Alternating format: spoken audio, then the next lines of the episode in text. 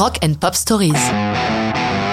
ZZ Top, Jesus Just Left Chicago, 1973. Lorsque les barbus se mettent à l'ouvrage pour préparer leur troisième album, ils ne se doutent pas qu'il s'agit du disque qui va booster leur carrière. Pour l'heure, après ZZ Top First Album et Rio Grande Mode, ils ne sont qu'un trio de plus parmi les nombreux musiciens qui inventent le son sudiste. Avec leur manager Bill Ham, ils s'installent au Bryant Studio de Memphis pour enregistrer 33 minutes de musique qui constitue le meilleur disque de cette première partie de leur carrière. Il y a sur cet album baptisé Tres Hombres, Trois Hommes à version française, la chanson que tout le monde connaît, qui va les porter haut dans les hits et devenir leur titre de référence, La Grange, dont je vous ai déjà parlé. Mais Tres Hombres, c'est dix chansons et comment ne pas s'arrêter sur Jesus Just Left Chicago.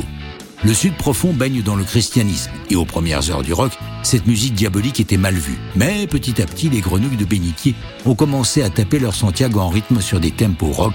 Après tout, celui qu'on a surnommé le King, Elvis Presley, est un enfant du Sud de Memphis. Billy Gibbons, principal compositeur du trio, a en réserve l'idée de cette chanson depuis pas mal de temps. Il avait un copain surnommé R&B Junior qui avait un don pour inventer des tournures de phrases tout à fait personnelles. Et lors d'une conversation téléphonique avec Billy, il lâche Jesus Just Left Chicago.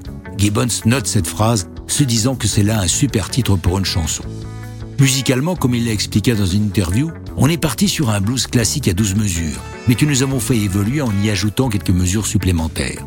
C'est le même type d'accord que pour La Grange, dans le style de Robert Johnson, mais en plus bizarre. Pour la première fois sur ce disque, apparaissent quelques discrètes nappes de clavier jouées par Dusty Hill, le bassiste, pour étoffer un peu leur son. Suite à une manip de Robin Bryan, l'ingénieur du son du studio, la chanson se retrouve enchaînée avec celle qui précède Waiting for the Bus, qui est dû à un pur hasard, se révèle à l'écoute un choix logique et paraît donc tel quel sur l'album. Les deux seront d'ailleurs souvent diffusés enchaînés sur les radios rock. Jesus Just Left Chicago ne sera pas publié en single, seule Lagrange le sera.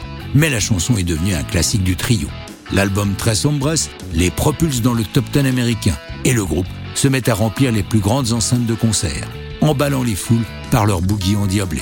Billy, Dusty et Frank vont ainsi monter en puissance tout au long des 70s pour arriver au climax de leur musique dans les années 80 et l'album Eliminator. Mais ça, c'est une autre histoire de rock'n'roll.